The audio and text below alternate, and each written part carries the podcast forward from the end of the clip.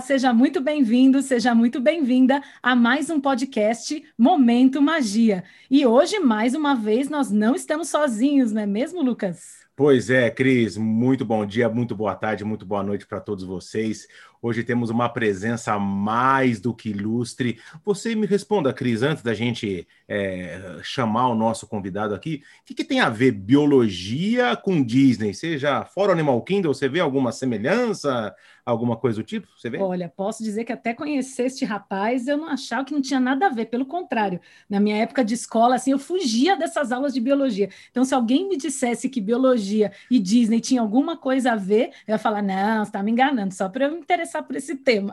E é com muita alegria, senhoras e senhores, que a gente apresenta a vocês Matias Enke. Uh! Obrigado, obrigado, valeu, gente. é sempre uma delícia quando as pessoas me apresentam como biólogo, sabia? Porque nem todo mundo sabe disso. Então, quando alguém fala que eu sou biólogo, eu agradeço, porque é, é real, poxa, o quanto eu sou apaixonado por isso, apaixonado por Disney, mas quando fala o Matias que o biólogo, poxa, aí vocês me conquistam. Matias, esse podcast é seu, se fique à vontade, a gente vai bater um, um, papo muito gostoso aqui, falar da sua trajetória, falar da sua carreira, falar de Disney, obviamente, e a gente sempre traz pessoas para nos inspirar, sempre pessoas que fazem a diferença em algum momento da sua vida e do seu dia a dia, você sempre tem aquele momento magia, e a gente quer conhecer um pouco mais do Matias, e para a gente começar do começo, como diz o bom mineiro, como você é, é parente de mineiro, queria saber quem é o Matias Henke. Conta para nós, Matias. Cara, o Matias é muito louco, né? Uma pergunta, uma pergunta muito aberta. O Matias Henke é um cara favorecido pela timeline da Disney, eu falo, porque eu sou da, da feliz geração que assistiu o VHS verde do Rei Leão, sabe? Começa aí. Eu acho que o Matias é este ser abençoado pela Disney que pegou a a fase de ouro do VHS. Cara, eu, como vocês falaram, eu sou biólogo de formação, mas aí muito louco, né? Como a vida da gente dá umas guinadas muito doidas. Eu tive a minha infância inteira é, com muito relacionada à Disney. Nunca fui para lá como criança, como adolescente, não. Mas eu sempre cresci assistindo os desenhos da Disney. Meus pais compravam todos os VHS. A gente ia para cinema. E aí, cara, foi passando a vida, a gente, pô, entrei na faculdade de biologia, e aí, olha só que louco, né? Passei na, na Unesp de Rio Claro, e o meu curso de biologia era integral. Então, poxa, eu morava fora, e parece que não, mas morar fora é um baita de um custo. Então, quando a gente pensa, poxa, passou numa universidade pública, eu talvez tinha essa inocência de falar, beleza, depois que eu passar na pública, não vou mais dar gasto para minha família. E aí eu olhei e falei, não, precisa bancar a república, precisa bancar os custos lá. E eu não queria mais. A minha família sempre, meu pai sempre pregou muito isso, sabe? Da gente sair cedo para ganhar o próprio pão. Meu pai tem uma frase muito legal que é: construa sua parede com seus tijolinhos. Eu sempre tive muito isso. Então eu comecei desde, desde o primeiro ano da faculdade falar: não, eu preciso de um estágio. Aí eu comecei a correr atrás dos estágios de biologia, os estágios remunerados. Só que, cara, a bolsa de pesquisa para quem está começando, eu não vou nem falar que é pouco pouco, é, é, é, surreal de pouco. E aquilo não ia me bancar, não ia. Aí eu comecei a ver alguns amigos falaram: Meu, você tem todo um, um, um jeitão desinibido, que você não vai ser garçom. Eu falei: Pô, garçom, legal, vou trabalhar na night, né? Estudo de dia e trabalho de noite, beleza. Mas não era a minha vibe ainda.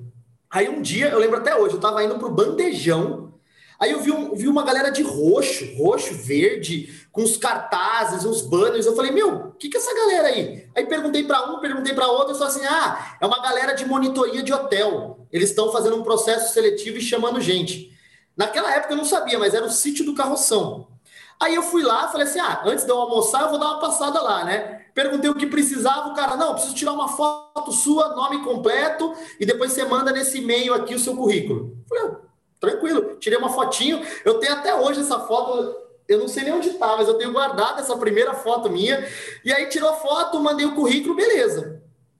Me chamaram. Me chamaram para o processo seletivo, passei. E aí, olha que louco, né? Na época, o Carroção Hotel, resort, para quem não conhece, fica no interior do estado, na cidade de Tatuí. É um resort pedagógico e ele se identifica como o único resort pedagógico no Brasil e ele foi eleito, logo depois que eu entrei, ele foi eleito o quinto melhor parque da América, nessa parte de acampamentos e tudo mais, pela própria, pela própria Discovery Traveling. Então, muito massa, aí eu fui para lá. Pensa que ano foi eu, isso, Matias? Desculpa, que ano isso que foi? Isso foi dois, 2000 e 2008. 2008 foi o ano que eu entrei.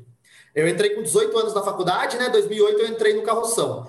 Aí, cara, você imagina, 18 anos, é, morador de república, eu vou para um lugar que me paga por dia, que eu saio com uma grana que na época era monstruoso. Nossa, eu me achava o rico e a comida era maravilhosa. E não era nem miojo e nem pizza. Eu falei, cara, achei meu lugar. É aqui que eu vou ficar. Então eu trabalhava de sábado e domingo no carroção e estudava durante a semana. Aí nas férias de julho e janeiro, eu acabava ficando o mês inteiro lá, porque daí eles abriam as colônias de férias. Aí com a grana que eu ganhava nessas três semanas, que era bastante para um universitário e para a época, que o carroção sempre pagou muito bem, eu guardava essa graninha e meio que me sustentava, sabe? Então, as temporadas mais os finais de semana dava tranquilo para eu viver. Um final de semana ou outro que eu não ia para o carroção, eu voltava para ver minha família e a gente ia nessa vida louca aí. Só que aí o que vira hobby, o que é gostoso, a gente vai se apaixonando, né? Eu falo que apaixonar é um processo também, né? Quantas coisas a gente não se apaixona durante, né? Você, olha, você gosta. Você pode até ter aquele vínculo, mas a paixão mesmo, o amor, ele vem no processo. Aí, pô, fiquei um ano, dois, três, quatro, me formei. Quando eu me formei, o carroção falou assim: Ó, oh, migão, vem cá. Você tá aqui já com a gente há cinco anos, não quer ser fixo? Eu falei, Poxa, claro que eu quero. Aí virei coordenador, depois de um tempo virei gerente, gerente operacional e terminei assim, eu saí quando eu estava na gerência, eles não chamavam de gerência geral, mas era a gerência do cliente, né? Tudo relacionado ao cliente era eu que cuidava. E antes de chegar e nessa aí, parte séria, né? Só voltar e te perguntar. Nem eu, nem eu esperava que eu ia chegar nessa parte tão mais séria, sabe? Tão mais burocrática. Só que no meio disso, aí que entra todo esse bololô divertido da vida, né? Eu adoro. Porque o carroção, muitas pessoas que vão lá falam que ele é a Disney brasileira. Para quem leva criança, para quem vai. E aí você imagina, eu já era um apaixonado trabalhava no, no, que eu queria do carroção. E aí eu ouço falar de Disney. E aí os diretores do carroção, eles eram contra, olha que louco isso, eles eram contra o carroção ser chamado de Disney. Mas por quê? Porque a Disney era um parque. E eles não queriam ser um parque, eles queriam ser um resort, uma coisa mais humana, uma coisa mais imersiva. Quando nós monitores, ele não queria que a gente fosse é, ele brincava que ele falava assim: Eu não quero vocês apertando o botão de brinquedo. Ah, liga a montanha-russa, desliga a montanha-russa, liga a montanha-russa. Não, eu quero que vocês peguem essas crianças e tragam elas para a imersão do lugar. Então, eu não quero ser um parque. Esse era o medo dele, mas ele amava, ele ama de paixão o atendimento, a excelência. Foi aí que eu descobri que o parque é mais do que só um lugar bonito, ele é um business. Ele tem uma metodologia, ele tem algo por trás. Foi aí que eu comecei a ler por conta. Eu falei, meu, se ele, se ele não gosta do nome Disney relacionado ao carroção, mas ele gosta do atendimento, alguma coisa tem, porque esse chefe meu é o cara mais crítico que eu já vi na vida, sabe? Com tudo, com atendimento, com e, e se ele gostava tanto, eu falava, tem alguma coisa aí, velho. Tem algo que eu preciso estudar. Aí você vai, né? Aí eu costumo dizer que você pega o kit básico Disney, que são aqueles livros que todo mundo já leu o jeito Disney de encantar clientes, é, Universidade Disney, aquele do Tom Coleman. Você pega ali uns 4, 5 livros que a maioria da galera lê mesmo, porque é mais difundido, e aí você se apaixona, cara. Você pega as regras, as condutas, a forma com que a Disney faz as coisas, que todo mundo faz parte do todo.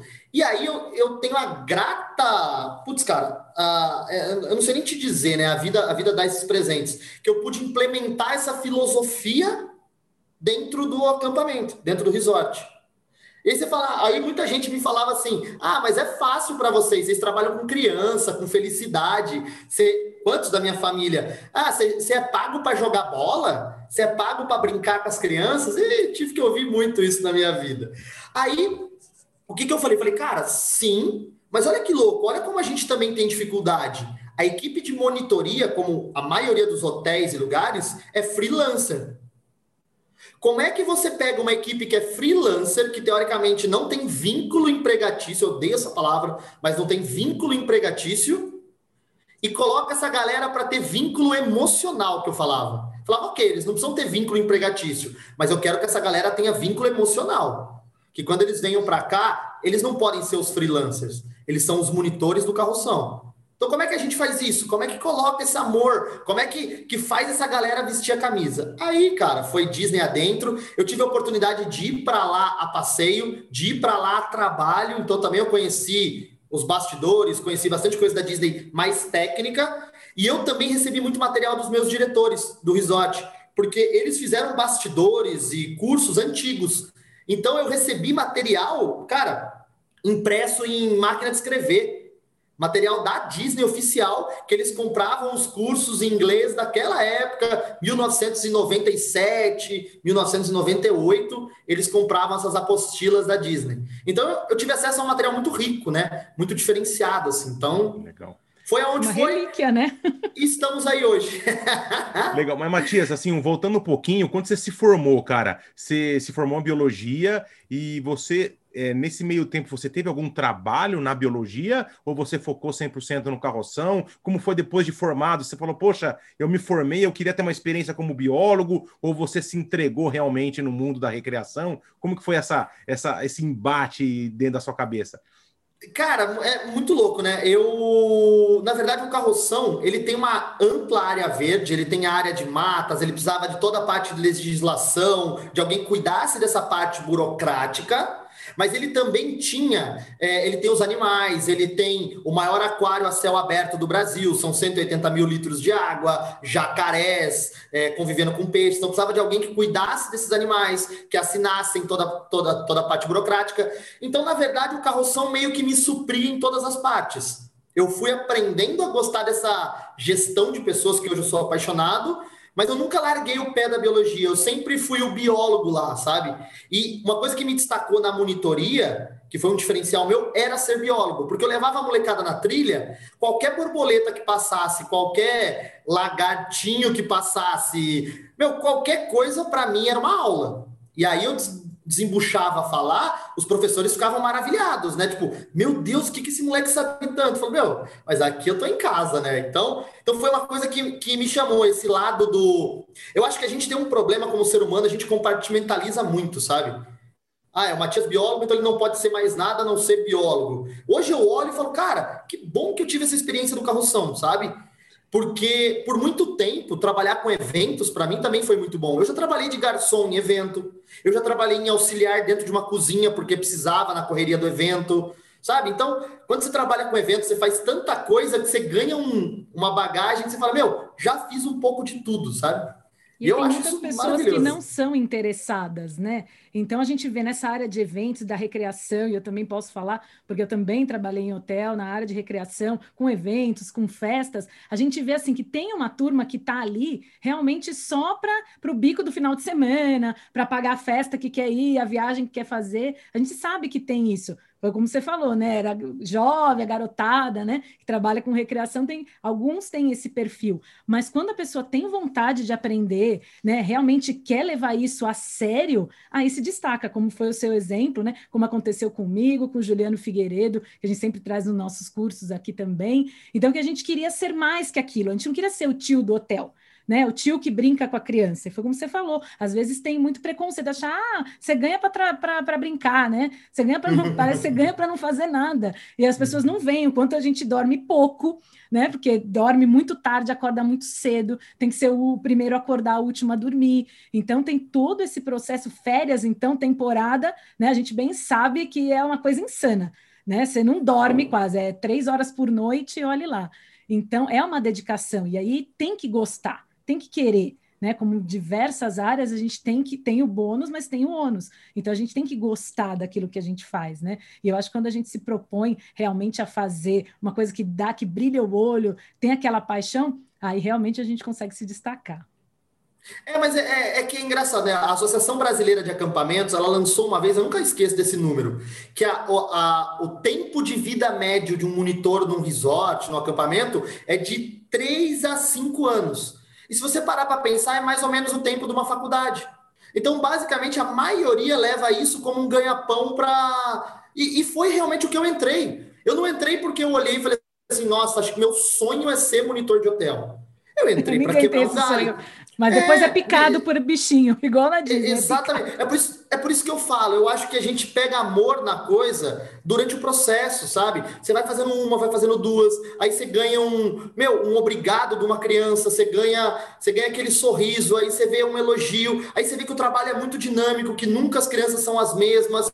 Cara, tem, tem o seu ônus e tem o seu bônus, como qualquer outro trabalho. Tem muita gente boa, tem picareta como qualquer trabalho. Então, é, é, é, assim que funciona. Mas é o que você falou. Eu acho que quando você tem brilho no olho, eu conheci, eu tenho melhores amigos, eu tenho padrinhos de casamento que são do meio da recreação, entendeu? São caras que hoje têm amigos, tem amigos meus que são donos de empresa, tem amigos meus que fundaram coisas que não estão nem mais no Brasil, sabe? Então, cada um migrou mas enquanto estava lá, fez o melhor que podia, sabe? Eu acho que essa, essa era a nossa vibe que a gente queria passar para a galera. Eu saí de lá de portas abertas, tanto que finalzinho de 2020, mesmo com a pandemia, o óbvio, o carroção caiu, a receita absurdamente, é, não tem as escolas não estão indo, até porque muitas escolas estão fechadas, não faz nem sentido. Mas o Carroção abriu um esquema hotel. Então ele mudou toda a perspectiva. O que recebia crianças de escola, hoje ele recebe famílias no esquema hotel. E eu fui trabalhar lá final de semana, mesmo não estando mais lá. Eles me ligaram e falaram: cara, vem conhecer um novo carroção, vem ver como que a gente está operando no esquema hotel, vem conhecer. Então eu fico muito grato, sabe? Porque eu também saí no momento que eu falei, cara, amo isso aqui, adoro isso aqui, mas eu quero alçar voos maiores. Agradeço, sensacional a nossa história. É, o que vocês me deram não tem preço, o que eu dei para vocês não tem preço e tá tudo bem, sabe? Vambora, vamos, vamos cada um no seu caminho e saibam que o dia que vocês precisarem, eu tô aqui. O carroção, para mim, eu fiz duas universidades ao mesmo tempo. Eu fiz a de biologia e eu fiz o carroção, sabe? O carroção me preparou para a vida, para a vida, porque o tanto de experiência que eu adquiri ali de diversas áreas, de diversas formas, é impressionante, assim. É coisa de 10 anos eu aprendi em 3, entendeu? E, e Matias, você comentou lá atrás, né, dizendo que é, o, o, Carroção já tinha, já tinha essa, essa pegada Disney, entrando um pouco mais no tema, e você comentou que você teve oportunidade de ir pelo Carroção na Disney, é isso? Você levou alguma turma? Como é que foi? Você foi se capacitar apenas? Como é que foi? Não, a minha primeira viagem para Disney foi a passeio. Aí a gente juntou a, grana, foi eu e minha esposa e minha cunhada na época também. A gente foi dar um... na época não, né? Continua sendo. Na, a gente foi para Disney Cara, mais, alguém, mais uma semelhança, hein? Você leva a cunhada, o Lucas leva a sogra, é tudo família, né? Tudo família. Não, é, vai em família. Cara, mas fomos nós três, mas pensa, era, era, era a primeira viagem internacional de três, pô, três moleques, assim, sabe, de adolescentaço. Meu, que da hora que foi, porque daí é falar inglês a primeira vez fora do país, é conhecer tudo. E aí para Disney, cara, aí não tem não tem o que pague, sabe? E aí depois eu não fui pelo carroção, mas uma agência que me conheceu no carroção virou para mim e falou: Cara, a gente está com um grupo que extrapolou o número, a gente está super preocupado em levar o número de adolescentes. Você não quer ir para a gente fazer um, free, um né? A gente fala, não quer ir fazer um freelancer e levar essa molecada junto com a gente, porque, pô, é, o tato seu com as crianças. Aí eu pedi autorização para o carroção. O Carlos falou: Não, claro, meu, imagina, que baita oportunidade para você, vai lá. Então eu fui levando o grupo para lá com essa agência pra, de grupo de adolescente, né? Que daí a visão é completamente outra, né? De quando você vai de turista. Então é, é, é, muito massa. Cara, é, e, é, e, é, e é muito doido. A, a, lembrança que eu tenho da primeira é muito engraçado, porque depois que você vai a primeira vez, a gente voltou e parecia que nenhuma outra viagem ia ser legal, sabe? Tipo, ah, vamos para a Europa. Não, vamos para Disney. Ah, vamos... Não, vamos para Disney. Parece que você fala, meu, não, eu não vou arriscar. A palavra é arriscar. Eu não vou arriscar ir para uma Europa, não sei o que é. Eu vou para Disney. Mas Aí é isso mesmo, a gente, a gente aqui calma, pensa vamos. assim também. Porque é né, louco, tem, um, né, tem um pessoal, né, que é assim, quem vai para a Europa primeiro acaba indo depois várias vezes e meio que esquece Estados Unidos. Mas quem vai para os Estados Unidos, ainda mais para a Disney, quer sempre voltar. E aí a gente tem vários países da Europa lá no Epcot, entendeu? A gente pode provar drinks, provar comidinha. Então, realmente, a gente não quer arriscar ir para outro lugar. ah, mas, né? é, mas eu, eu também, eu falo, eu não sei se é da minha geração, eu acho que sim, porque meus amigos também são assim. A gente tem esse meio, esse American lifestyle, sabe? os filmes, tudo é legal lá, cara. Você come o hot dog, você fala, meu, é o que eu via no filme. Você, a gente, por exemplo, a gente fez escala em Nova York. Cara, cada passo que você dá em Nova York é um filme que você tá. Você fala, meu, é tal filme. Nossa, é tal coisa. Você fala, meu, a gente foi bombardeado pelo estilo americano. Então, tudo lá para mim era maravilhoso, sabe? Eu, eu lembro que eu amei ir naqueles negócios, sabe, de café da manhã que você senta num balcãozinho? Só faltou aquelas mulheres loiras dos anos 50 servindo para seus milkshakes. More negócios. coffee, tipo, more coffee. É, isso, isso, essa, essa, cara. Eu falei, meu, eu falei para minha esposa, eu falei, amor, vai entrar um traficante a qualquer momento aqui, mafioso, que todo filme é assim. Senta aí que você vai ver. Ô, Matias, aí assim, aí encerrou o ciclo no carroção, e isso foi 2013, 2014? Que você fez Não, eu entrei no carroção em 2008, eu saí do carroção em 2018. Ah, 2018, é porque você foi depois da faculdade até, né? Isso, é, fiquei, fiquei 10 anos. Eu somei, somando assim o tempo freelancer, mais o tempo CLT mesmo, né? Fixo, vamos dizer assim, deu, deu mais de 10 anos, deu um pouco mais de 10 anos lá. E aí depois você falou, bom, encerrou meu ciclo, e o que, que, você, que, que você foi aprontar da vida? Aí, na verdade, eu recebi um convite um, é, interessantíssimo, assim, um amigo que estudou comigo no colegial, lembrou que eu era biólogo, aí olha como, como a vida volta. Lembrou que eu era biólogo e precisava de um gerente numa empresa que faz equipamentos biomédicos. Olha que louco. Aí ele falou assim, cara, eu preciso de alguém, mas eu preciso de alguém não técnico. Eu preciso de alguém que fale com o cliente, que explique o que é nosso produto, que fale com os representantes comerciais. A gente tem gente espalhada na América Latina inteira, todos os estados brasileiros, e a gente sente que o pessoal está muito afastado. A gente queria alguém, e ele, e ele falou isso, ele falou assim, queria alguém animado que nem você, que nem você era na escola, eu queria alguém que nem você, que juntasse essa galera Legal. e trouxesse todo mundo junto. Aí eu falei, meu, eu tava no carroção, e assim, não é que não tava, cara, não tava ruim, sabe? Não tava mesmo.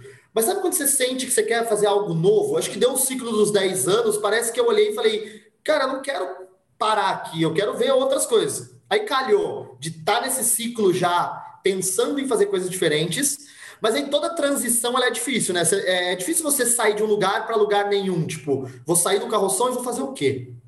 Até então eu pensava, poxa, eu posso começar a querer dar palestra, dar treinamento, eu acho que eu tenho uma bagagem legal, eu acho que eu tenho um, um, um posicionamento de palco bacana que a monitoria me deu. Aí eu falei, pra, aí surgiu isso, é a vida, né? O cara me ligou, eu falei, velho, acho que eu vou aceitar. Chamei o pessoal do carroção, falei, olha, recebi uma proposta assim, assim, para um cargo de gerente, é, vou atuar na América Latina, vou, vou ter que me esforçar a falar espanhol, que é uma língua que eu não domino, vou ter que voltar a forçar o meu inglês, que é bacana, sabe? Vou, vou me desafiar para várias coisas. E aí, topei. E aí, assim, é, foi exatamente o que a Cris falou. A recreação, ela consome a gente num nível que é surreal. Você não tem. Não existe manhã, tarde, você descansa à noite é manhã, tarde, noite, você vai dormir de madrugada, acorda no outro dia, você não tem horário de banho, não tem horário de almoço, mas é a vibe. Você tá ali é porque você tá afim de fazer desse jeito. Vambora. Sim. Quando eu vim para esse trabalho de gerente, eu comecei a ver que eu tenho momentos ociosos do meu dia. Foi aí que eu pude, por exemplo, às vezes à noite, em alguns momentos, eu pude me dedicar mais à minha área de palestras, que é uma coisa que eu gostava. Mas aí não mais a conteúdo só. Mas falar, tá, se um dia eu quiser ser palestrante, como que seria isso? Como que eu dou uma palestra? Aí eu comecei a ver, não a parte de conteúdo, porque isso eu já sabia que eu queria falar de Disney, que eu queria falar de atendimento, isso eu tinha na minha cabeça. Mas como é que é um palestrante? Por que, que palestra é de uma hora? Por que, que o fulano desempenha tão bem no palco e o outro não? Por que, que o cara faz uns slides tão legais e o outro apresenta ainda aquele que parece uma cópia do retroprojetor? Aí eu comecei nessa parte mais técnica, sabe? De, de entender a por trás. Paralelo a isso, trabalhando de gerente, tocando toda a minha carreira, que é o que eu faço hoje. Hoje, por exemplo, antes da gente gravar esse podcast, eu terminei toda a minha, a minha parte de trabalhos, atendi gente, atendi até um cliente da Colômbia, a gente resolveu um problema lá da Colômbia, desliguei e falei, não, beleza, agora eu vou gravar um podcast, vou falar de Disney, cara, que massa. E eu adoro essa, sabe, hora tá fazendo isso, hora tá fazendo aquilo, volta. E, e eu falo que não tem por que parar, sabe? Se eu tô tocando em paralelo e uma coisa não tá prejudicando a outra, eu tô muito feliz, sabe? Muito feliz de poder estudar de noite, de poder pegar. Então, Sou muito grato a tudo que eu tive, muito, muito, muito mesmo, mas eu estou muito feliz no momento que eu estou, de ter esse, esse trabalho durante o dia que me realiza. À noite e finais de semana eu consigo estudar, consigo formatar um monte de coisa e mais. Eu pego várias teorias desses livros, dessas ideias, e eu aplico no meu trabalho para ver se dá certo. Então isso me dá um, um, uma rodada de feedback muito boa. Eu falo, ó, oh, isso aqui o cara fala, mas não é bem assim não, velho. A pessoa não responde tão bem não.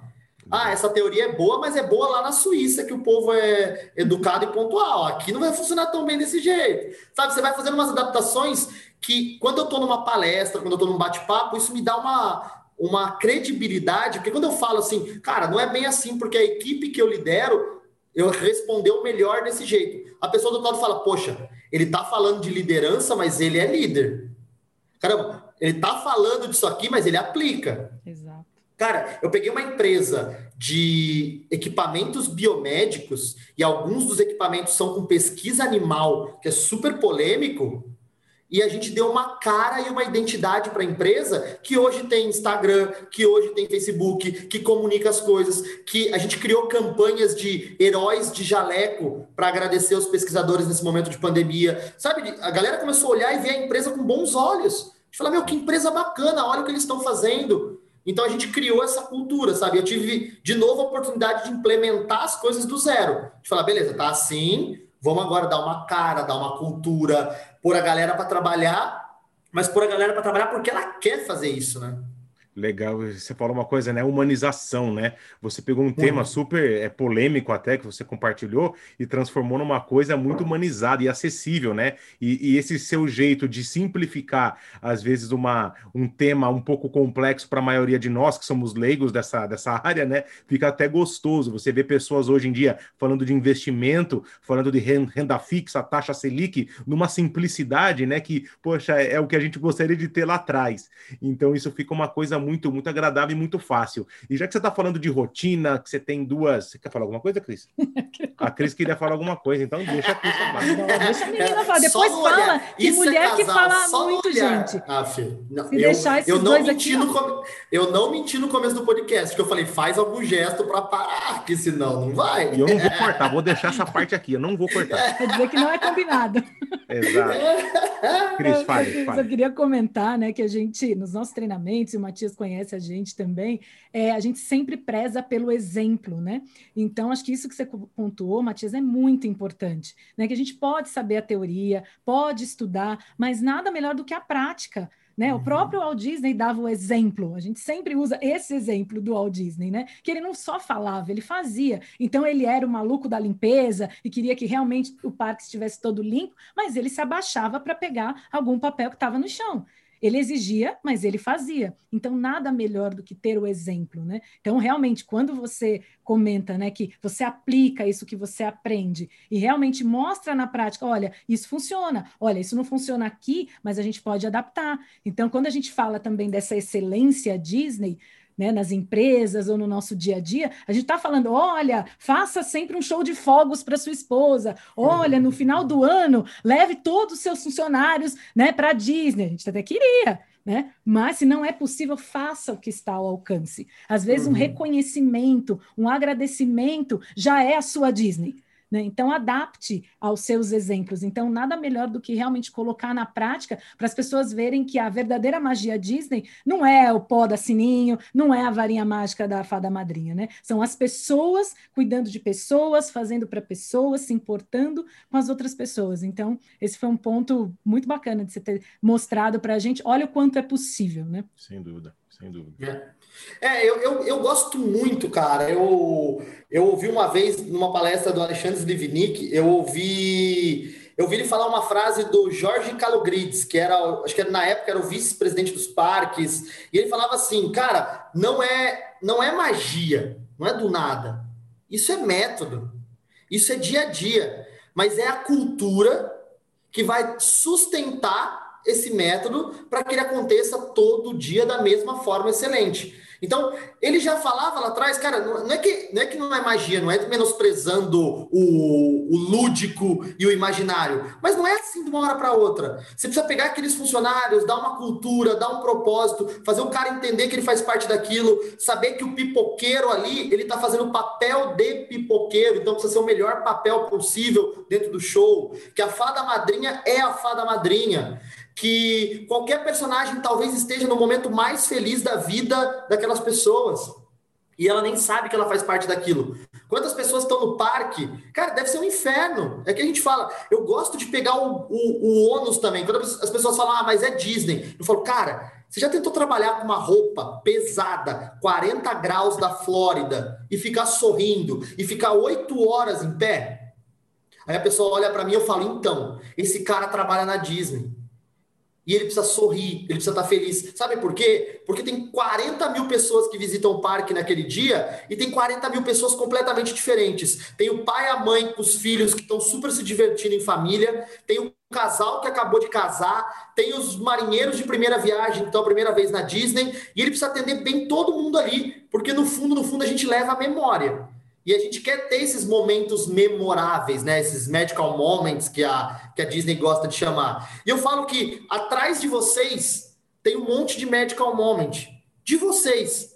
Eu, eu brinco que isso aqui é um pouco do legado que eu quero deixar. Cada coisa aqui tem um significado. Tá ali por um motivo, ou é uma série que a gente gostou, ou é uma coisa que a gente comprou, ou é um negócio que a gente ganhou de alguém que é importante, é uma coisa da Disney, é uma foto. Então eu falo que a gente, é, eu, Matias, você perguntar, Matias, o que você quer fazer quando você ficar velho? Eu falo, cara, eu quero ser um avô, daqueles que senta numa cadeira e fala, senta aí que o vô vai contar uma história hoje. Nossa, e aí. E vai sabe, ter história, hein? Cara, eu quero ter muita história. Eu quero que eu quero que meus netos entrem na minha casa e perguntem tudo. Os, os, os amigos meus e da Ana, eles fazem isso. Tipo, eles dão muita risada. Eles falam, meu, tudo na casa de vocês tem história. Eu falo, tem. Tem porque. E a gente faz questão de pôr em lugares visuais porque tem dia que você tá passando, cara, você tá de mau humor. Aí você para e olha um negócio que você ganhou na lua de mel, ou do negócio que você fez na lua de mel lá, que você deu super risada, aí você fala, nossa, cara, esse momento foi muito da hora. Aí você já tá com um sorriso. Pô, já era. Você já, naturalmente, já se recarregou, sabe, de boa, de bons momentos. Só que a Disney é 24 horas o funcionamento dela, ela não funciona 24 horas, mas 100% do funcionamento dela, ela tá gerando memórias numa galera. Um cara que vacilar ali, ele estragou às vezes uma viagem. Sim. Ele estragou às vezes uma lua de mel, sei lá. O é muito de louco. Uma vida, né? O sonho de uma vida. Tem gente que vai uma vez para Disney que juntou dinheiro a vida inteira. Eu não tive oportunidade de ir quando adolescente, quando criança. Meus pais nunca me faltou nada, cara. Nunca me faltou nada. Eu agradeço meus pais demais. Mas eu nunca fui a família que viajava. A gente sempre teve tudo assim, muito bem, muito controladinho, nunca foi, nunca foi desbanjar, mas nunca foi da cultura da minha família viajar. Então eu nunca viajei. Nunca viajei para fora do país. Meu pai até hoje nunca andou de avião. Não gosta, não quer, jeitão dele do mato. Ah, aí a gente juntou foi dinheiro de uma vida, cara. Eu, minha esposa e minha cunhada.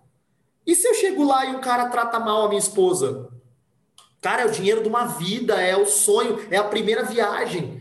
Aí quando eu começo a contar tudo isso, a pessoa que falou, ah, mas é a Disney, começa a olhar e falar, nossa, mas que responsabilidade, né? Eu falei, é aí que tá, velho. Esse é o pulo do gato. Esse é o pulo do gato. A Disney, ela, ela não é tonta. Ela comunica quanto mais. É para comunicar, eu vou falar. Não tô nem vendo. Eu brinco que o lance da Disney é falar, cara. A Disney conta a história dela para todo mundo. A gente que nem trabalha lá, não ganha nada da Disney, conta a história para todo mundo. Esse, é essa, essa, essa é a sacada da Disney. Todo mundo sabe a história do Walt Disney.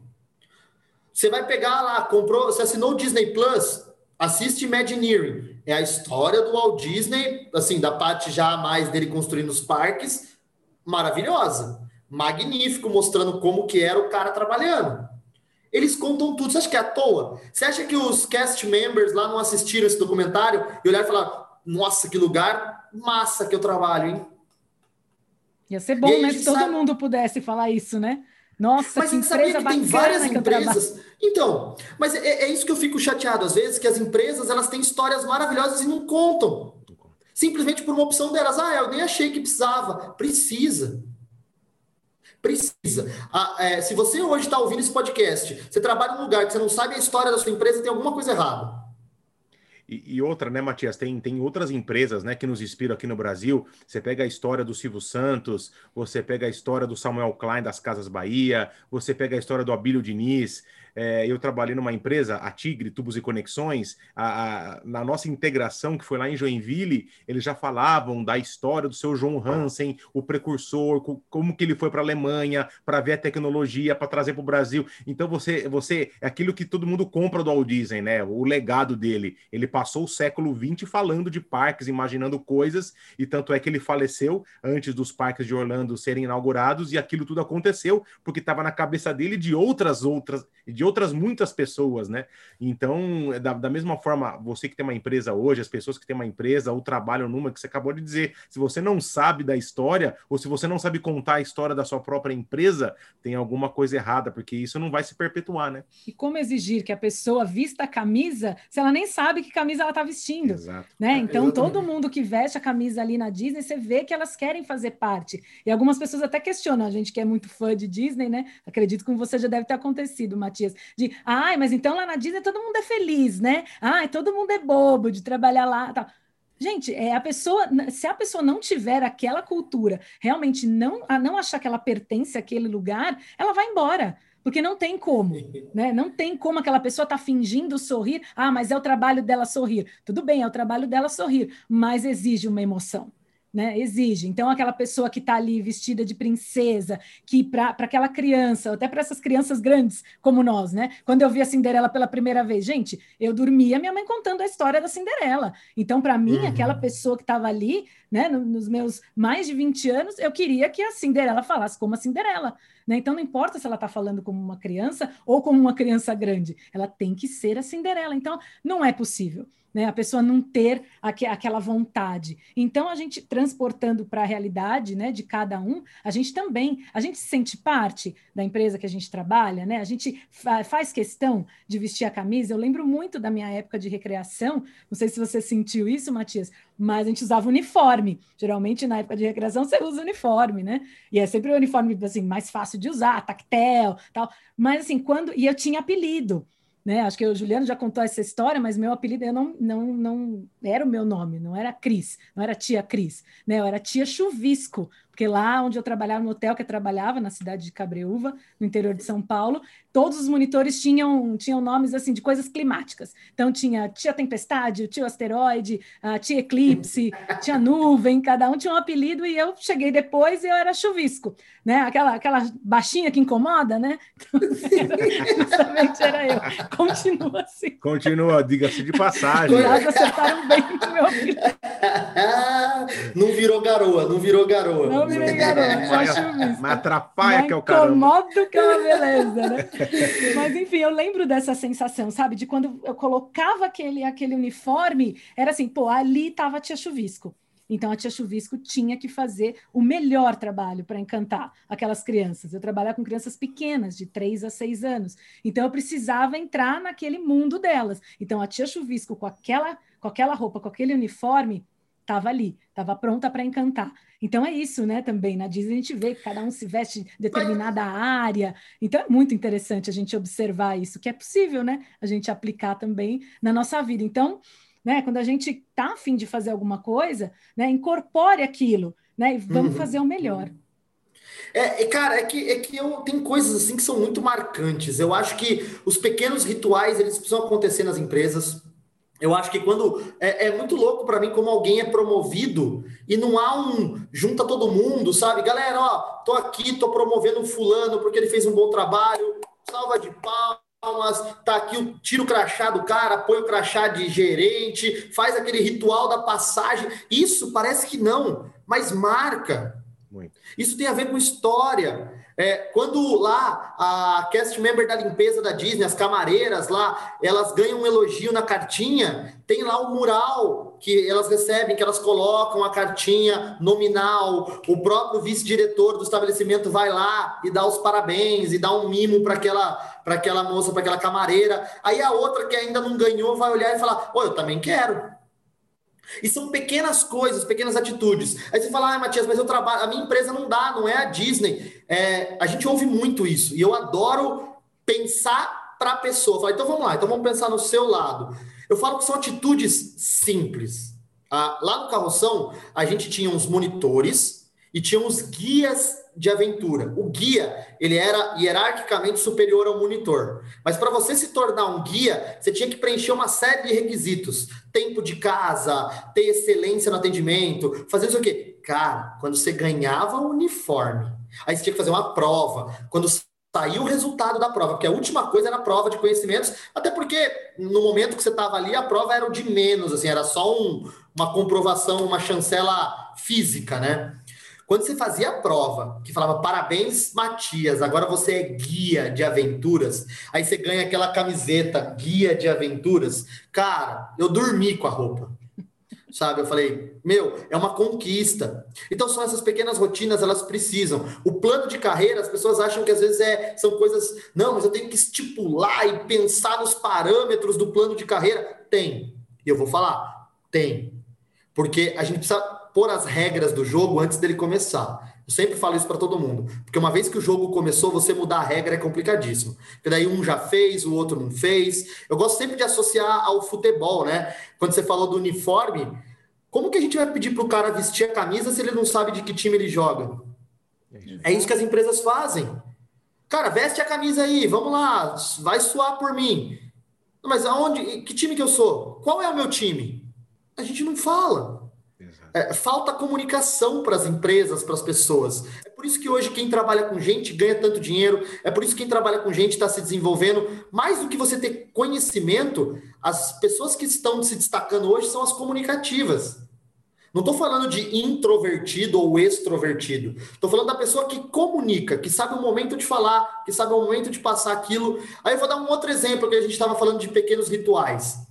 Na empresa, é, a empresa que eu trabalho hoje como gerente, ela vende equipamentos com alto valor agregado, são equipamentos de alta tecnologia. Então, não é em quantidade, longe disso. Às vezes, um equipamento é a venda da vida de um representante. O cara vende aquilo lá, ele fica tranquilo um tempo.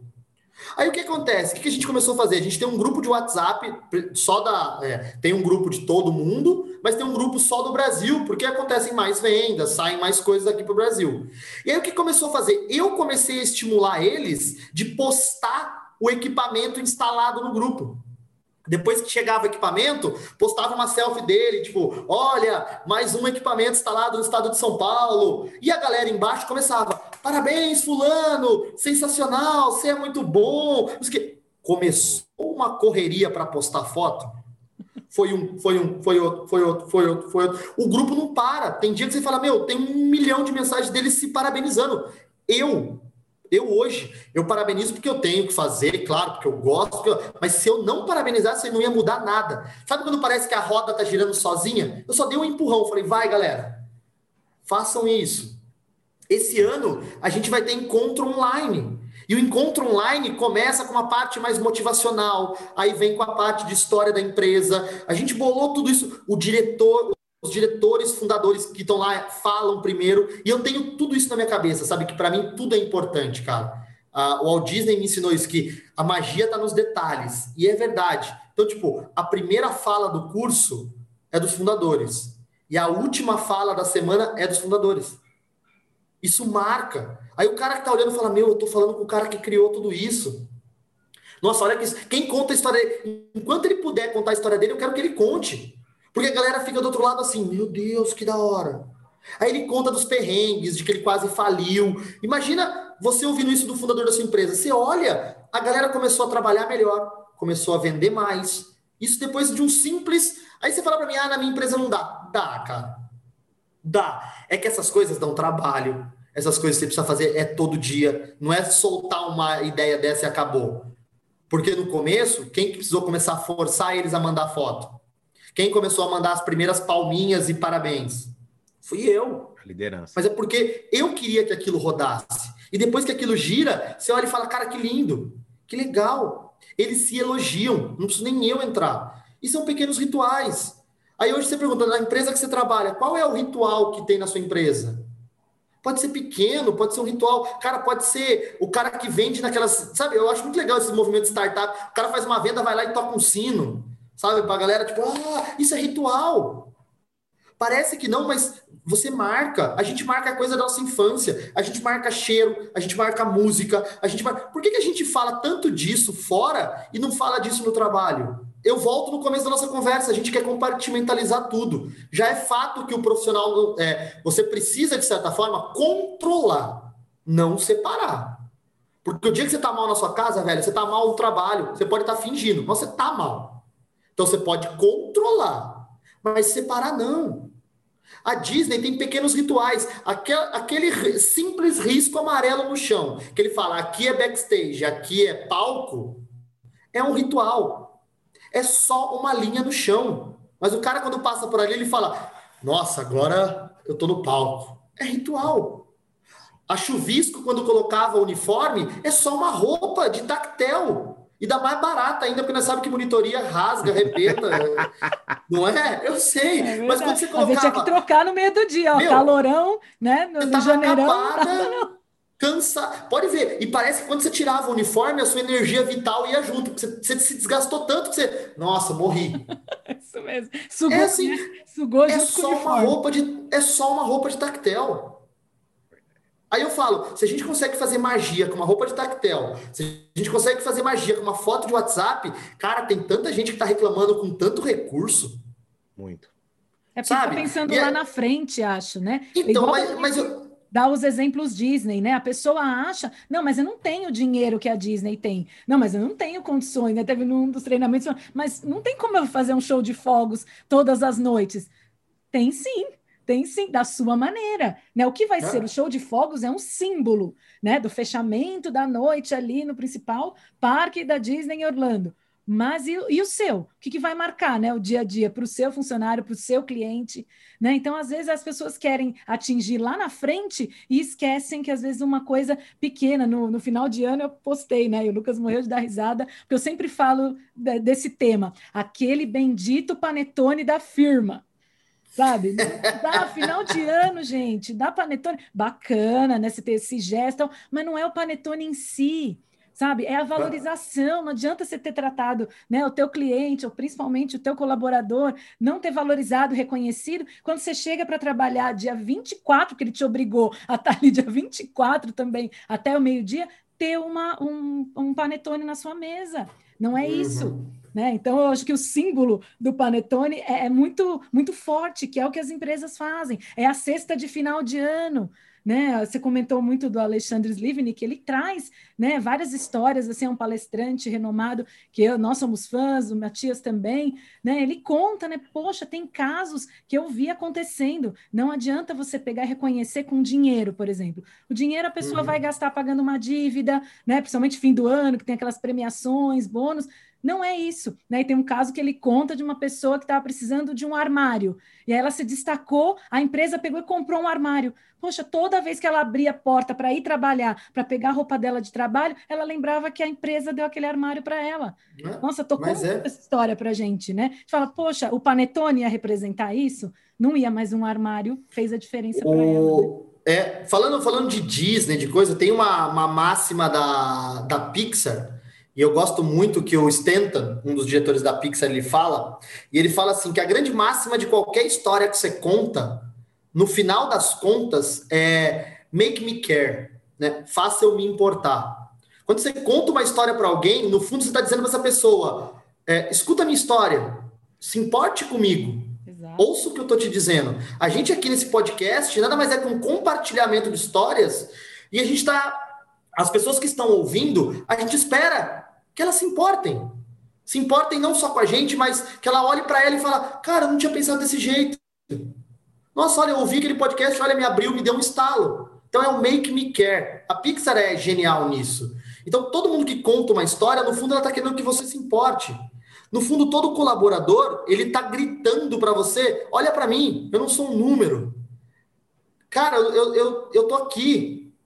E aí você vê casos assim. É, fantásticos. Meu, o Toy Story só não acabou antes de começar porque a Pixar pegou uma das, das desenhistas, diretoras, eu não lembro qual era o cargo dela, e ela estava grávida e os caras mandaram ela de licença maternidade muito tempo antes.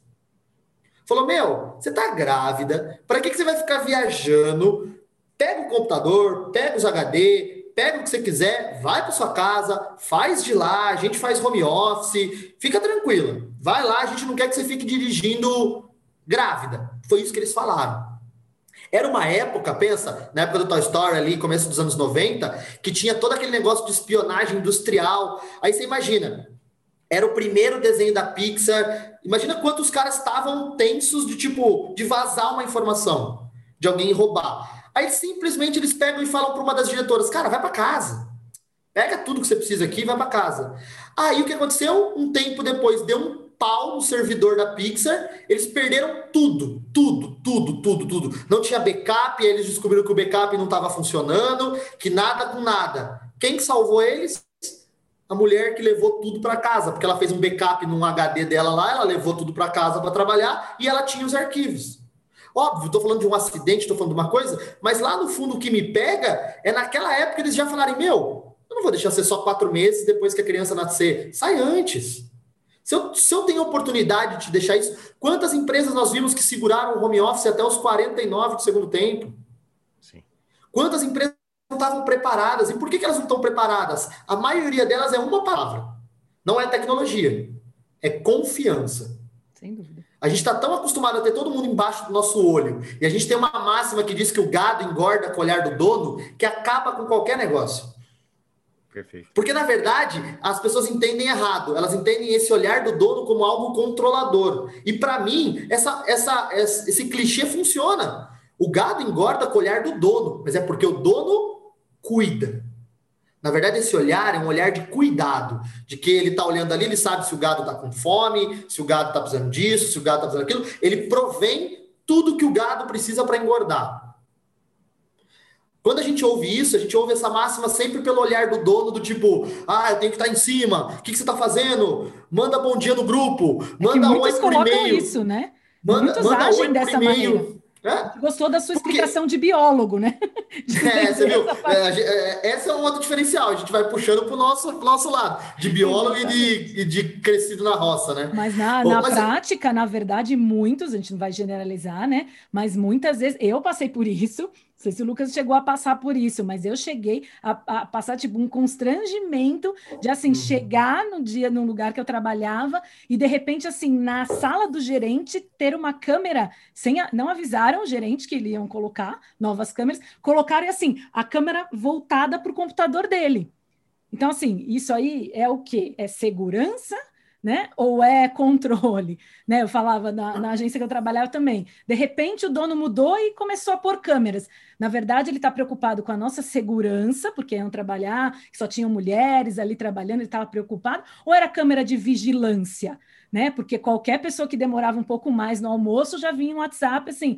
E aí a pessoa não vai voltar do almoço e estava tipo cinco minutos, mas na hora de ir embora podia ficar uma hora a mais, né? Na chamada por vídeo. Então, tem essas coisas que são complicadas, né? Também os gestores têm que pensar nesse ponto, né? E você comentou do home office, não só as pessoas é, esperaram até os 45 do segundo tempo, mas muitos fizeram único exclusivamente ou continuam fazendo por obrigação, mas agora perceberam também a economia que está sendo feita, uhum, né? De uhum. repente, coisas que precisavam, nossa, viagens para fazer reuniões e conferências, eles descobriram que simplesmente cada um estando no seu, na sua casa sem gastar nada, podia resolver a situação. Então, também tem esse outro lado, né?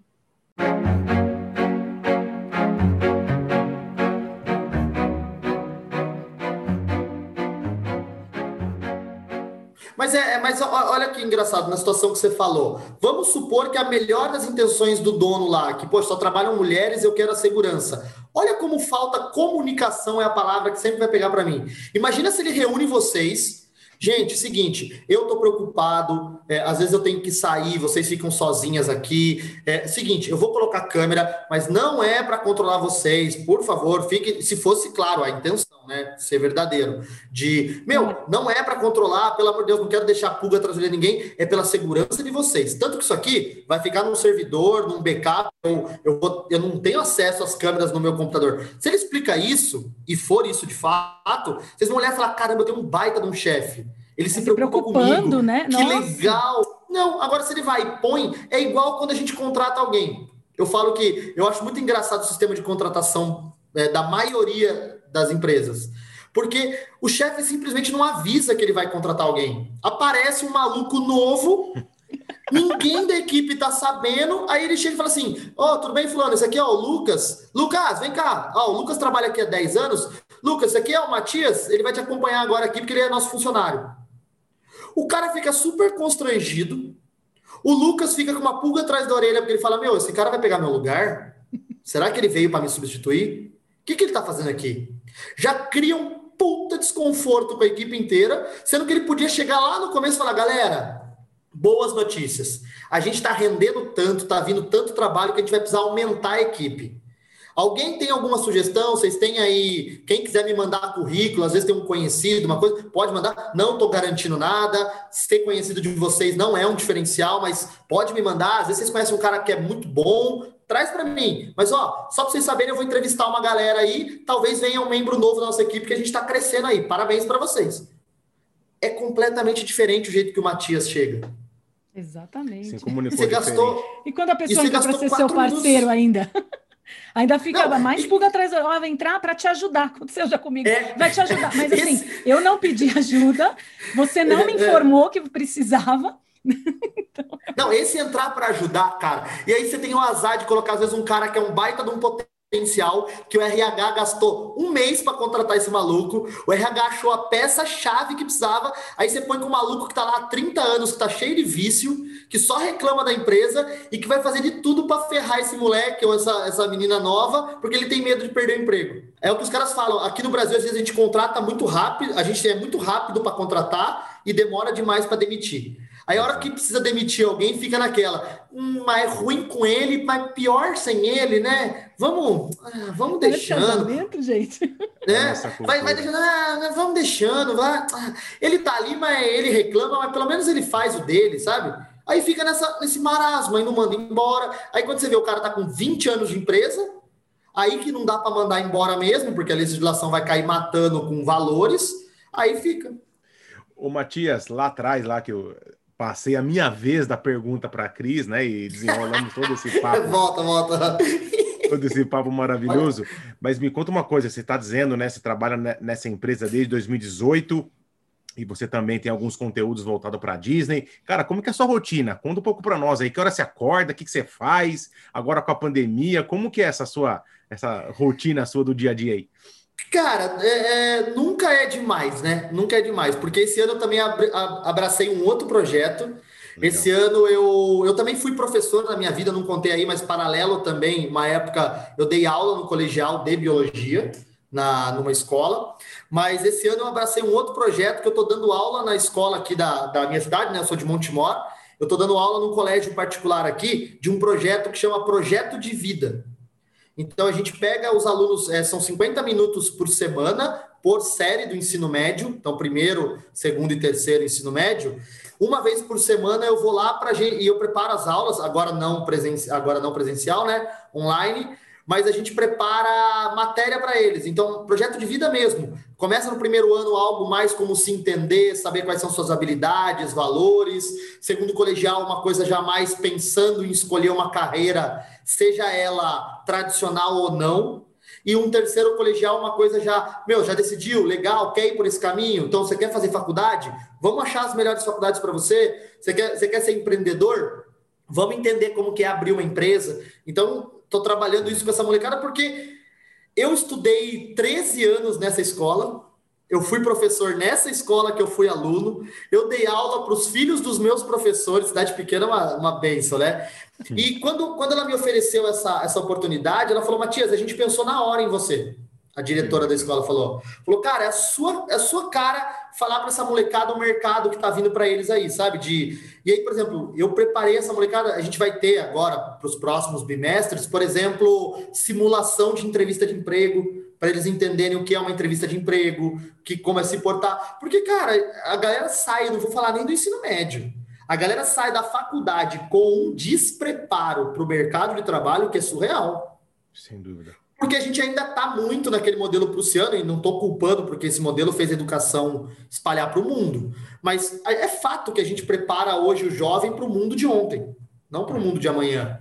Se ele quiser alguma coisa, ele tem que sair procurar, cara. A escola não vai dar mais essa bagagem e não tem nem como, porque a velocidade da informação hoje, a escola é impossível acompanhar, entendeu? Então, na verdade, eu sou um respiro para essa molecada durante a semana de e até de sensibilização para a própria escola. Teve lá momentos da gente falar, cara, você quer ser engenheiro? E como é que você está vacilando tanto em física? Você sabia que essa matéria aqui vai ser base para você lá na frente? Sabe? Então a gente já começou a ver melhoras em alguns alunos em matérias específicas, porque eu estou monitorando propositalmente tudo isso, para falar, meu, ele só não ia bem em física, não porque ele era vagabundo, ou porque ele era burro, porque não, pelo simples fato dele não entender que aquilo era importante para ele. Ao invés de chegar vomitando fórmula, ninguém parou para aquele moleque e falou: Cara, sabe a engenharia que você quer fazer? É gravidade, as coisas aqui, força, você vai precisar usar para isso, para isso, para isso. Ó, vem cá que eu vou te ensinar desse jeito. É isso. Então, esse e é aí, um novo projeto que você colocou no seu dia a dia. Eu coloco. Aí, aí levanto de manhã, já vou dar essa aula, né? Eu dou aula de segunda, terça e quarta. Aí eu mato esse, essa questão. Dou aula das 7 às 7h50, saio da escola e vou para a empresa. Hoje não mais presencial. Hoje eu estou de home office, então eu volto para casa e trabalho na empresa, vamos dizer, em horário é, como eu estou no cargo de gerente, eu não tenho horário, eu não bato ponto, eu não preciso ter essa burocracia. Então, eu, teoricamente, eu entro às 8 e fico até às 5. Mas, obviamente, que às vezes, até por conta de outros países, o fuso horário muda, precisa estender, precisa encurtar. Então, é super. O meu horário é super flexível. Aí, de noite, eu paro. A minha esposa, ela trabalha até às 7 da noite. Então, ali das 5 das 5 às 7, eu tenho esse, esse gap, que geralmente é a hora que eu vou dar um trato na casa. Eu gosto muito de mexer em jardim, horta, nas coisas aqui da minha casa, levo os dogs para passear. E aí, quando eu volto, a gente faz jantar. Geralmente, minha esposa, a gente está ali junto na cozinha, mas é um momento nosso daí. A gente geralmente, 7, 8, 9 horas, a gente está junto. Você ajuda com a uma... louça, Matias? Não, eu cozinho miojo que é top, hein? Não, ah, eu sou bom, velho. Eu sou bom eu sou bom no. Eu tenho, eu tenho um resquício de república, que é coisa mais linda de ver. não, eu sou, ó. Não, eu pra cozinha não vou falar que não. Eu me viro, de verdade. Brincadeira da parte, eu me viro, assim, me viro. Mas ela cozinha muito melhor que eu. Então, na verdade. Mas aí eu... a louça é sua, então. Sim, sim, na maioria das vezes. Ah, tá bom, a gente só queria deixar ela... claro para os maridos que estão nos ouvindo. Na pandemia, entendeu? Que a louça, o marido ajuda. Não, assim, só. Não, mas em casa, em casa, eu vou, eu vou falar para você, pode parecer assim, falando da, da boca para fora, mas a gente é super, é super bem divididinho as coisas, sabe? Que nem eu gosto muito de mexer com jardim, cortar grama, limpar, podar, fazer as coisas. Ela não mexe. Eu, por exemplo, não sei nem ligar um ferro de passar roupa. Então ela também vai lá, ela passa roupa, tranquilo, a gente se acerta, ela não cobra eu disso, eu não cobro ela disso. Ela bota a roupa na máquina lá para lavar, também tem os corre dela. Eu gosto de dar uma ajeitada na casa, de organizar assim, meio cada coisa no seu lugar. Então, então a gente se dá super bem. Aí depois de umas nove horas, dependendo do dia, tem dia que eu morro. Nove horas eu não aguento nem levantar do sofá, eu durmo ali mesmo. Agora, tem dia que aí eu estico um pouco mais, vou ler alguma coisa, vou preparar algum conteúdo de palestra, aí eu estico noite adentro, dependendo do dia, até, até estico bem. Aí vou ler alguma coisa. Eu gosto muito de. Eu gosto de YouTube, eu sou um cara que consumo muito YouTube, conteúdo. Então, vira e mexe, eu ponho uma entrevista legal. Eu gosto muito do TED, então, uma palestrinha do TED. Gosto, gosto mais de ver YouTube no PC, porque eu consigo pôr na velocidade lá, vezes 12. Então, qualquer vídeo de meia hora cai para 15 minutos. É e se bom, for em né? português, pô, se for em português, inglês eu ainda tenho uma dificuldade com esses dois. Eu ainda não. A minha assimilação demora um pouco mais por ser outra língua. Mas no português vai facinho duas vezes. Aliás, o pessoal que quer escutar esse podcast, a gente sempre escuta ele na velocidade adiantada. Então, você que está escutando esse aqui pelo, pelo Spotify, tem como você colocar ali 1.5, 1.8 e é muito Fica engraçado. Muito legal, muito Fica bom. muito legal. Matias, você vai ser hilário colocar no rápido. Vai ser muito legal. O pessoal já deve estar tá dando risada já deve estar tá ouvindo nessa velocidade. Eu desafio essa galera a me ouvir do jeito que eu falo rápido em vezes dois. Aí para você já vai ser um 4x4. Fique tranquilo, já é. Mas o que foi legal, Matias, você falar aí da sua rotina, principalmente com a, com a, sua esposa, né? É, já é o método Disney, tá vendo? De usar as habilidades. Né? A gente fala muito que, e você também fala muito disso, né? Como a gente pode aplicar no nosso dia a dia e também na nossa vida pessoal, né? O estilo Disney, e é isso mesmo, né? De cada um e com as suas habilidades. Então, não adianta, né? Você pedir para o peixe escalar a árvore e o macaco nadar uhum. bem, né? Então, vamos colocar também cada um com as suas habilidades. Acho que isso a gente pode fazer dentro do nosso lar, né? Na nossa casa e também nas empresas que a gente atua, né, que a gente presta serviço, é cada um saber realmente qual qual lugar que pode ocupar, né? A gente vê muito isso na monitoria, né? Eu lembro de estar no hotel e tem 3 a 6, 7 a 12, adolescente. Pô, tem gente que nasce para falar com adolescente, ah, né? E adolescente a gente sabe que tem que ter todo um tato diferente. Então não adianta por aquela pessoa que é mais tímida, né, que é mais mais quietinha para falar que tem aquela coisa meio de bonequinha, eu até brincava, eu, falei, eu adoro cantar as músicas de criancinha. Então, sabe, não me põe para falar com um adolescente eu vou ter que falar, e aí, meu, vamos lá, vamos encarar, tá com medo? Entendeu? E aí tem todo um jeito de se falar, né? E, e, a gente pode transferir isso, né? A Disney faz muito bem isso. Às vezes você é contratado, né, para fazer uma coisa, você fala, ah, eu tenho tal habilidade, tal habilidade, e lá a pessoa da RH olha e fala assim, nossa, mas você sorri muito bem. Então, a gente vai te colocar na linha de frente para receber as pessoas que chegam no hotel, que, que chegam pela primeira vez no parque. Então, eles usam isso, né, da habilidade também. Então, olha só, mais uma dica aí de como a Disney pode influenciar o nosso dia a dia, também a nossa vida pessoal.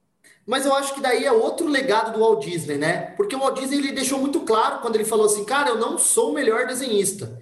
Eu precisei desenhar por muito tempo, porque era eu comigo mesmo, eu não tinha nem funcionário, eu precisava, igual empresa pequena, igual empreendedor brasileiro, cobra escanteio, corre, cabeceia, se precisar, defende, dá rebote, chuta pro gol e ainda apita, você mesmo corre lá e apita o impedimento.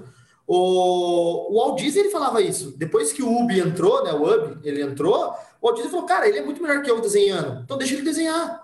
A minha vibe é contar história. Eu sou bom de roteiro, eu sou bom de criação, eu sou bom de visão. A execução, se eu ficar abaixado aqui executando, eu vou perder o que eu tenho de melhor, que é a minha visão. Então bota quem faz melhor que eu isso. E é isso que as pessoas, é, é isso que líderes distantes fazem de errado. Sim. O líder está tão distante da equipe dele que ele não sabe quem faz o quê.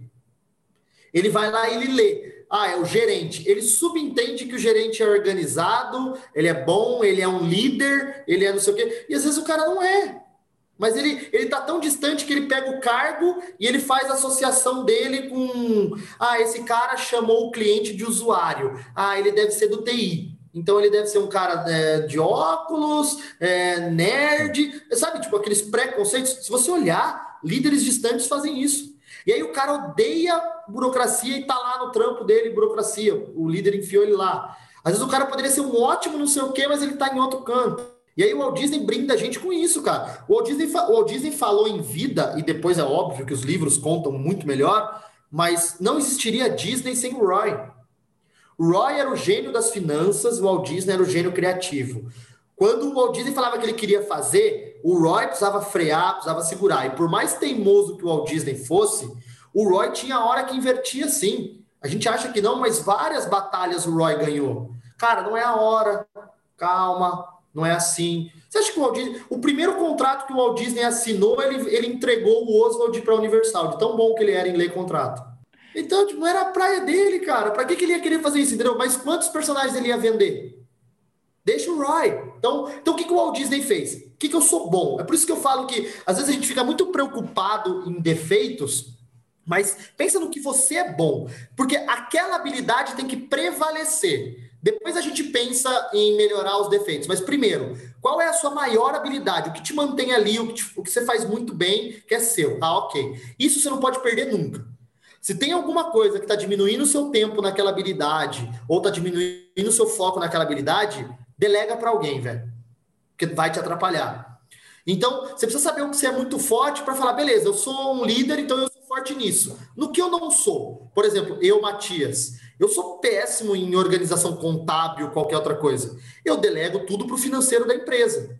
Então, o que eu faço? Eu pedi para ela, falei, cara, me manda as planilhas que você quer, a minha equipe preenche essas planilhas financeiras, me manda, eu confiro, mas eu mando para você. O que vai fazer com a planilha? Se o ICMS é de 10, 15, 15,772, se a lei número não sei o que interfere nesse. Ah, velho, é seu, cara. Não vou nem gastar tempo, porque da mesma forma que o cara do ICM, do cara do financeiro não quer saber se tem funcionário meu com problema na família, se tem porque a vibe dele, ele, ele é um cara que gosta muito de ficar sozinho. Se você coloca ele na minha função, ele morria. E se você coloca eu na função dele, eu morria. Para que, que você vai fazer isso, então?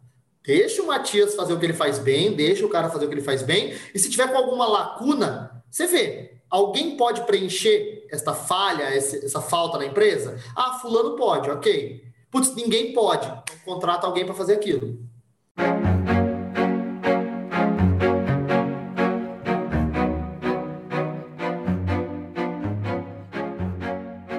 Matias, é, depois que a gente vai para Disney, né, a gente vai com aquele olhar de turista a primeira vez, a gente fica encantado, maravilhado, depois, certamente, quando você foi, é, você já pensa como negócio, como que os caras fazem aquilo, é, aqueles quatro parques com 70 mil colaboradores, os cast members, né, que eles chamam, como que tudo isso é ordenado, é método, né, como você bem colocou. E a gente também, a gente, é, depois da, da, da, segunda, terceira vez que a gente visita, a gente começa a ver os processos acontecerem, a gente tem vários causos e vários magic moments. Queria que você compartilhasse com a turma aqui um, um momento que você, que você passou lá dentro, junto com a sua família, que te marcou? Você fala, nossa, isso aqui é Disney mesmo, e eu pude contar isso para as pessoas aqui no Brasil, e isso foi também motivo de inspiração para onde eu trabalho, para as pessoas que convivem contigo. É, compartilha um desse momento que mais marcou é, na sua trajetória visitando a Disney. Ah, cara, eu acho que o que mais me marcou, assim, sem dúvida, foi o da Camila, a fada madrinha da Bibi de Bab de Boutique lá que foi, cara, para quem não sabe, que tá ouvindo aí, é uma boutique que tem atrás do castelo da, da Disney, no Magic Kingdom, e é uma boutique caríssima, assim, você paga, na época, eu acho que era 400 e pouco, quase 500 dólares, para você mandar sua filha lá, para ela sair como a princesa que ela escolheu.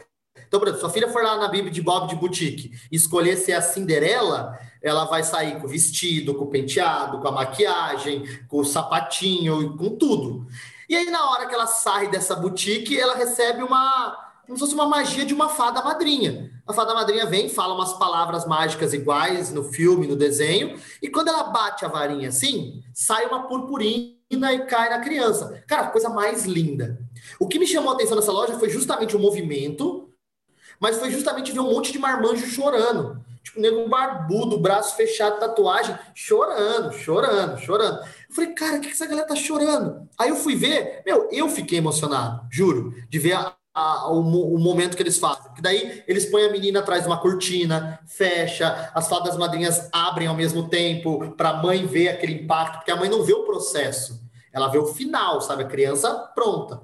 Isso é proposital, porque é um impacto. Aí a minha esposa olhou, olhou cheio de lágrimas, virou para mim e falou assim: Ai, eu queria tanto essa magia. Só que ela não sabia que a fada madrinha tinha duas qualidades. Ela tinha uma audição muito boa e ela era brasileira. Então, quando ela ouviu a minha esposa falar isso, ela virou e falou assim: Quê? Você quer? Aí a minha esposa olhou para mim assim e falou assim: Agora você quer?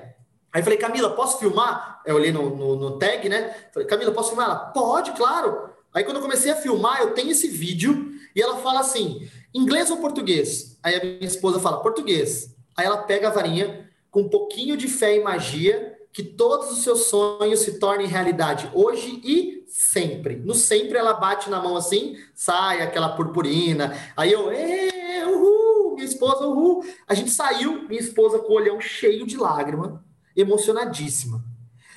No, eu confesso para você que no dia eu filmei aquilo mais para sacanear a minha esposa. E depois voltando para casa, revendo, com a maturidade mais de entender a Disney, igual você falou, Lucas, como um processo, eu, eu vasculhando, sabe, nas coisas, tipo assim, eu lembro que eu queria montar uma palestra, eu falei, ah, eu preciso achar minhas histórias. Foi quando eu achei essa. E foi aí que me surpreendeu esse vídeo, porque eu pensei, falei, cara, eu não tinha filha ou filho, eu não estava consumindo na loja, era nítido que eu era um turistão que estava ali brasileiro olhando para as coisas. Por que, que a Camila parou o que ela estava fazendo, disse que era brasileira, fez toda a magia na minha esposa, desejou tudo isso e a gente foi embora sem consumir nada? Foi aí que me deu o primeiro clique da Disney de eu falar, cara, a cultura de uma empresa ela aparece quando não tem chefe olhando. Porque se a Camila achasse que o negócio dela é bater bastão na cabeça das crianças, ela ia fingir que ela nem ouviu o que a Ana falou. Verdade. Tipo, ela ia estar ali e falar assim. Hum, Mas não vai nem brasileira consumir. ali, deixa eu ficar longe. É, e brasileiro, vou até sair de perto, vai passar vergonha. Sabe? Por que, que ela parou? Por que, que ela fez tudo isso? Por que, que hoje, eu com a minha esposa, se a gente tiver uma filha, para onde você acha que a gente vai querer levar ela? Vai gastar 500, 600 cara, dólares lá tranquilo. Imagina quanto que vai estar, tá, cara. Vai ser um Celta. Entendeu? oh... Já façam os cálculos aí. Não, já, eu já tô vendo, cara. Se, se, se, no dia que minha esposa falar que tá grávida, falar é uma menina, eu já falo, nossa, bibi de babo de boutique. Já Mas, faz o leasing porque... já. Cara, como que ela fez isso e ela fidelizou um casal para daqui 5, 6, 10 anos? É isso aí. Entende? E sabe o que a Disney gastou com aquilo? Só o pó de purpurina dela. E a boa é, é vontade, né, que... da cast member, porque aquilo faz Cara, parte, foi ali, né? É, foi ali que me marcou. Ali, para mim, era fato que a Camila não era a mocinha que bate bastão na cabeça das crianças. A Camila era uma fada madrinha. Então, era função dela, uma vez que ela ouviu o pedido da, da Ana, parar o que ela estava fazendo. E se eu não me engano, cara, ela estava arrumando coisa no stand, sabe? Quantas vezes a gente já não entrou em loja, a pessoa tá arrumando camiseta, tá arrumando roupa, nem olha na sua cara. Você tem que quase implorar para ser atendido. A pessoa está fazendo um processo burocrático antes de te atender, sendo que você é o cliente. Foi ali que eu falei: caraca, mano, a Disney é monstro. Pá! Essa para mim, essa e a do Rei Leão, para mim, são as duas histórias mais, mais marcantes para mim da conta, Disney. Conta, conta, conta do Rei Leão para nós, conta. Biólogo é horrível, né, cara? Óbvio, né? Biólogo indo para Disney, o parque que eu mais queria era o Animal Kingdom. Aí, beleza, fomos no Animal Kingdom. E na época que eu fui, cara, eu fui dois. Ah, eu não vou lembrar a data agora. É, quando a gente foi, não era tão falado assim, sabe, roteiros da Disney. Eu lembro que eu baixei um roteiro em PDF, é, uns roteiros com umas 15 folhas sulfite, eu imprimi o roteiro para saber qual era o sentido do parque para se fazer, qual era a ordem dos fast pass, essas coisas assim, turistão total. Aí eu vi que, a, e biólogo também eu confirmei, falei, o melhor horário para ir no safari é o primeiro. Cara, tem que ser o primeiro carro, tem que ser a gente, porque depois os bichos já começam no calor, eles vão procurando sombra, aí já era. Beleza. Fomos no primeiro carro, cara. Nossa, minha esposa tava felizona de manhãzaça, nós lá sentadinho no carro, né? E eu, e eu empolgadão. Cara, eu tirei muita foto. Nossa, uma girafa. Nossa, não sei o quê. De repente, o carro fez uma curva umas pedras gigantes. Eu olho um leão em cima da pedra. Mas na hora eu olhei e falei: é o Rei Leão, é o Simba, é não sei o que. Foto, foto, foto, foto, foto, foto, foto. Virei para minha esposa e falei assim: nossa, olha, sorte de biólogo, pegamos o leão na pedra. Nossa, que maravilha, que coisa linda, não sei o que. E, beleza, passou, fomos embora. Quando eu voltei na, a segunda vez para Disney levando o grupo, eu lembro que eu estava no caminhão contando para os jovens, para a molecada assim: gente, vocês não acreditam. A primeira vez que eu vim aqui, o leão estava na pedra. Imagina a minha sorte de tirar foto do leão na pedra. Cara, quando o carro virou, o leão, juro por Deus, ele estava na mesma posição dois anos depois. Eu falei: não, não, esse leão é de mentira, não é possível. Não. Aí o que, que eu fiz? eu, eu deixei passar, sabe? Meio falei assim, vou segurar essa vergonha comigo pra molecada não me zoar. Cheguei, eu lembro que eu cheguei no hotel, quando pegou o Wi-Fi, é que naquela época também não tinha Wi-Fi liberado assim. Eu comecei a pesquisar fotos, leão, safari, e tinha um bilhão de fotos do leão na pedra na mesma posição. Eu falei, cara, esse leão é treinado, não é possível, como que pode? Aí eu fui descobrir que o leão é de verdade, ele não é treinado, mas sabe o que acontece? alguém teve a brilhante ideia de pôr uma pedra falsa.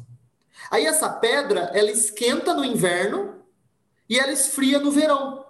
Então, para um felino do tamanho do leão, é um lugar super confortável. Então, ele sempre vai deitar ali. Além de dar a visão que o felino gosta, é, é, é quase um enriquecimento ambiental, um bem-estar animal. Ele deita ali.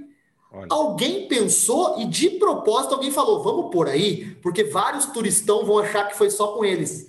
Aí saiu uma tiazão lá, ah, biólogo VIP, ó, eu vi o Leão na Pedra. Mas aquele Matias que saiu felizão era proposital da Disney, cara. Eu falei, meu, os caras são muito ninja. Os caras, os caras pensam, os caras pensaram nisso do leão, porque era óbvio o, Quer, quer um símbolo maior da Disney do que um leão na Pedra do Rei? Eu falei, você tá louco, cara. Foi ali que eu falei, meu, quando a gente fala de detalhe, a Disney tá, ó, ó, há anos luz na frente. E a e Disney fez você também... se sentir especial naquele dia, né? Que esse é o propósito fez. da Disney, né? E depois, depois quando você descobriu, eu acho o máximo da Disney é isso. Depois que a gente descobre o que é mesmo, a gente não fica, ah, tá vendo, mas ela não pensou em mim. É? Pelo contrário, né? ela falou, não, ela fez isso porque ela pensou em mim. Né? Então você se sente mas prestigiado hoje... duas vezes, né? É. E hoje eu conto essa história em palestra, em momentos que eu falo, para falar do detalhe. Para contar de que, olha como um detalhe gera uma emoção que hoje eu estou contando para vocês. E é o que eu falo. A gente está aqui, cara, a gente não ganha nada da Disney. A gente está contando porque a gente gosta daquele lugar, porque a gente gosta do que a gente vivenciou lá. É, de novo, todos nós estamos nessa vida, cara, para colher boas memórias. E teve um lugar que falou assim: ah, você tem boas memórias? Vem aqui gastar em dólar que eu te dou todas as boas memórias que você quiser. Porque é isso que a Disney faz. Só que ela faz como isso? Através de cheiro, de cor, de música, de, de estrutura, de engenharia, de pessoas, de tudo. Tudo é uma engrenagem que roda bonitinho. Agora, por que, que a gente não pode fazer isso na nossa empresa? Ah, precisa ter queima de fogos? Não precisa, cara. Você não precisa queimar fogos. Mas você já tentou propiciar, pelo menos, minimamente, para sua empresa ser um lugar legal e agradável de se trabalhar? Ah, eu odeio quando o povo do escritório chama de baia. Baia para mim é coisa de animal, sabe? Ah, estão nas baias aqui do escritório. A baia é o caceta, é mano. Verdade, baia. Né? Às vezes a gente se sente assim mesmo. Não é? No coxo, é, né? Do... Quando, quando, você tem alguém que. É, no coxo, é. Não, tá no meu coxo, tá na minha baia. Oh, baia, irmão. Não, não, eu não quero que meu lugar seja uma baia, entendeu? Eu quero que meu lugar seja a extensão da minha casa. Eu quero que eu quero que o Starbucks seja o quarto lugar, sabe? Não o terceiro. Eu quero minha casa, minha casa no trabalho e depois eu penso no Starbucks. É verdade. Não, se for falando da Camila, né, que fez o todo o Pirlim Pim Pim, né, é, voltando nos nossos assuntos e nas nossas filosofias, ela sabe exatamente a camisa que ela veste, né? Porque ela fez aquilo com proposta, ela sabia por que, que ela estava ali, o que, que ela tinha que fazer para ter você como cliente daqui 5, 10 anos, talvez, né? Então isso é, isso é genial. A gente um teste. Falando... Você quer um teste de que a Disney é monstro? Monstro. Pega um mapa da Disney e finge que você está perdido assim, sabe? Começa a olhar para o mapa e olhar assim, ó.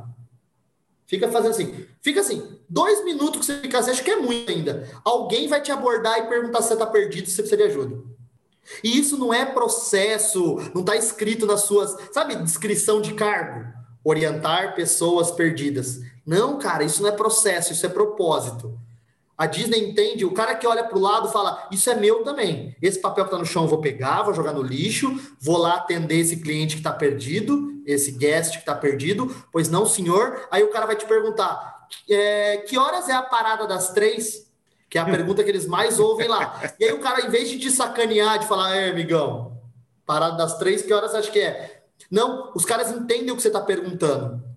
Quando você pergunta que horas é a parada das três, o cara quer saber muito mais. O cara vai te responder assim: ó, a parada das três, ela começa às três horas lá do outro lado. Aqui onde você tá, ela vai passar mais ou menos umas três e quinze, três e vinte. Mas, ó, ainda não começou a lotar. O melhor lugar para o senhor assistir é ali, ó. Se o senhor ficar ali, vai ser uma visão ótima. Beleza? Obrigado, até mais. É outra coisa. Essa é a resposta de um cara da Disney para a pergunta da que horas é a parada das três empresa que o cara ia fingir que ele não estava nem vendo o cliente perdido.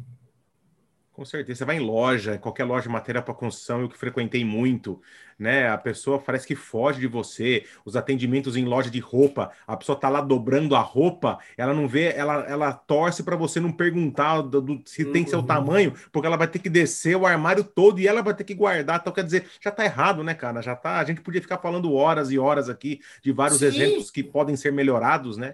E, e fica esses processos meio que, né, faltando parte. Então, e a gente é, e, aí você ouve aquele, você ouve aquele funcionário seu madruga, sabe? Que fala que é, não existe trabalho ruim, o ruim é ter que trabalhar, né? Exato. Seu madruga dizia isso.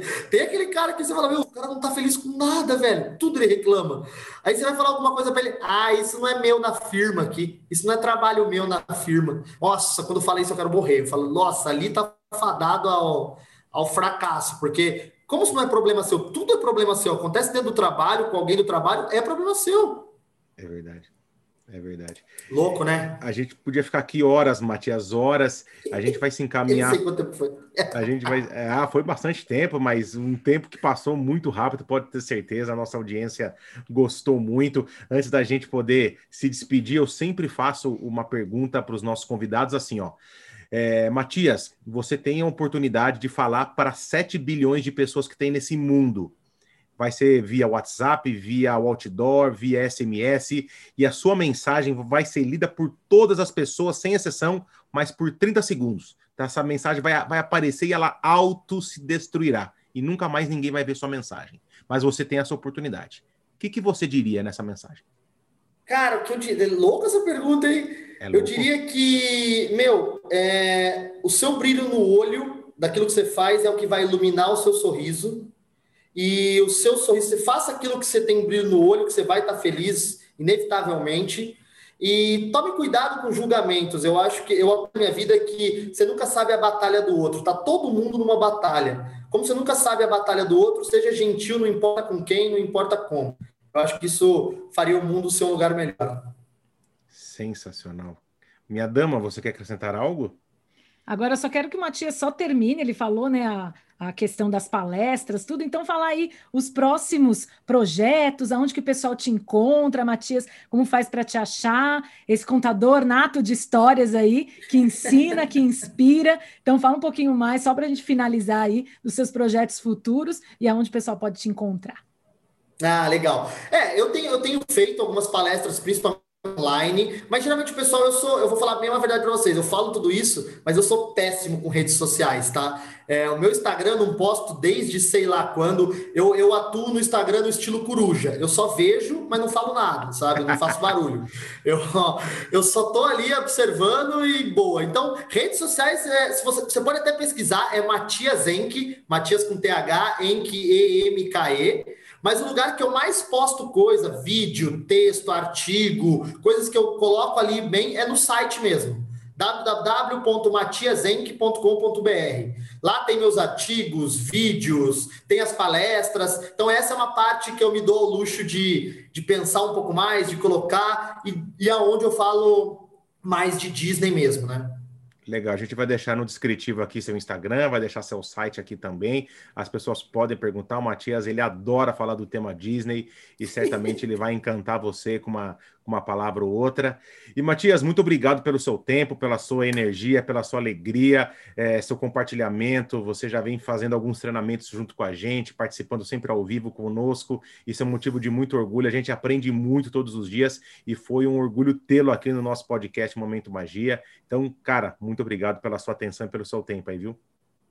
Cara, obrigado, só tenho a agradecer. Eu falo que é um privilégio, porque eu acho que quem gosta de Disney tem uma vantagem que a gente vai encontrando um monte de gente boa, né? É, a porcentagem de gente boa quando se fala em Disney parece que ela cresce exponencialmente. Então, obrigado, cara. Eu agradeço ter trombado vocês aí nessa vida nessa vida louca, mas ao mesmo tempo muito feliz, né? Obrigado de coração, obrigado pelas oportunidades que vocês dão. É, lá no começo foram vocês que confiaram, meu, vem aqui falar pra gente, pra para falar para a minha audiência, para a nossa audiência, sem nem saber o que eu ia falar, e daquilo já gerou um monte de outros treinamentos. Então, obrigado pela confiança lá no começo, porque isso eu não vou esquecer, não. E foi um prazer estar aqui hoje com vocês. Imagina, legal. Crisinha, vamos despedindo dele? Ai, passou tão rápido, né? Nem muito. parece que a gente está há cinco dias conversando aqui, ó. Passou muito rápido. Se pudesse, a gente tinha assunto, hein?